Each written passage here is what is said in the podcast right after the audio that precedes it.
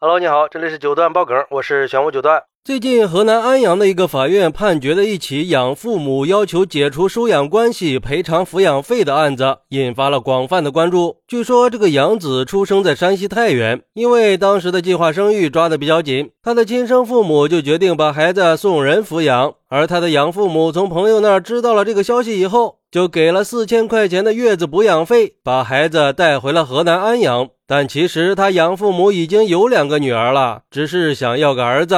但是在领养了二十五年以后，养子和养父母发生了冲突，关系破裂了，并且把新房里的所有电器和家具都给搬走了。有一年多的时间，他都没有理过养父母。后来，养父母认为杨子是为了找自己的亲生父母，想离家出走，就把杨子给告到了法院，并且要求杨子赔偿抚养费和结婚的时候买车彩礼这些费用。而且根据养母的说法，自己的亲生闺女想吃包瓜子儿，她都不给。但是杨子上小学的时候想要一台电脑，他当时就去镇上买了，花了三千多呢。而在外地打工的养父说，他到现在都想不通儿子为什么要离开他们。后来法院经过审理，最后认定养父母当年已经有两个女儿，还借收养关系收买儿童，所以收养行为被判定无效。但是念及养育之恩和经济付出，酌情判定养子付给养父母经济补偿二十七万块钱。判决以后，有媒体联系了这个杨子，他表示自己已经到公安局做了血检，想寻找自己的亲生父母。他说，眼下对他最重要的就是找到自己的根，弄清楚自己究竟是被抱养的，还是被亲生父母给抛弃了。而且他也不否认自己可能对养父母有偏见，也知道养父母把自己拉扯大不容易，但是只有找到亲生父母，他才有可能会原谅养父母。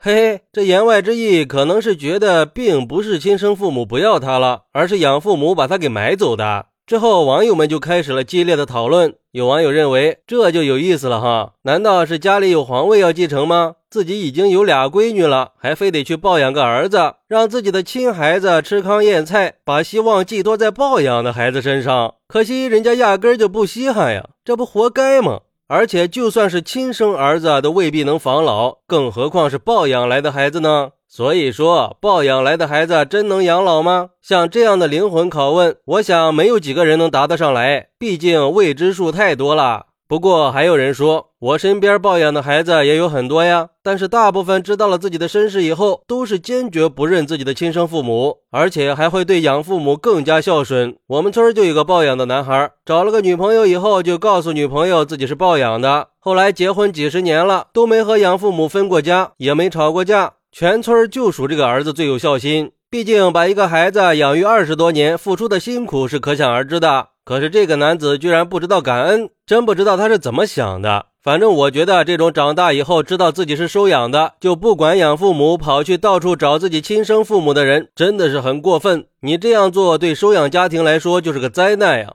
只能说明这个人本身就是个狼心狗肺的人，就是再怎么教育缺失，也不会养出这么一个冷血的人。而且人家养父母从小就对你很不错，虽然说他们也是想让你养老，但是他们对你的好也不是假的吧？养了你这么多年，你在他们老的时候照顾他们几年，有什么不应该的吗？看来起诉是起诉对了呀，应该把全部的钱都还回来。最关键的是，就算没有你的养父母，当年你亲生父母也不一定会要你啊，这你都想不明白吗？但是在我看来，这个事儿的核心啊，并不是感恩和钱的问题，而是亲情和责任。领养一个孩子，并不是个简单的事儿。他需要承担起亲生父母的责任和义务，给孩子提供一个稳定、健康、温暖的成长环境。养父母需要把收养的孩子当成自己的孩子，毕竟收养一个孩子是一个又漫长又辛苦的过程。他需要耐心，需要责任心，更需要对孩子的成长提供支持和帮助。作为养父母，在这个过程中肯定会付出很多的努力和心血。就先不说这对养父母私下抱养孩子的行为是不是妥当，就光是这么多年的养育之情，也不能。轻易的被推翻。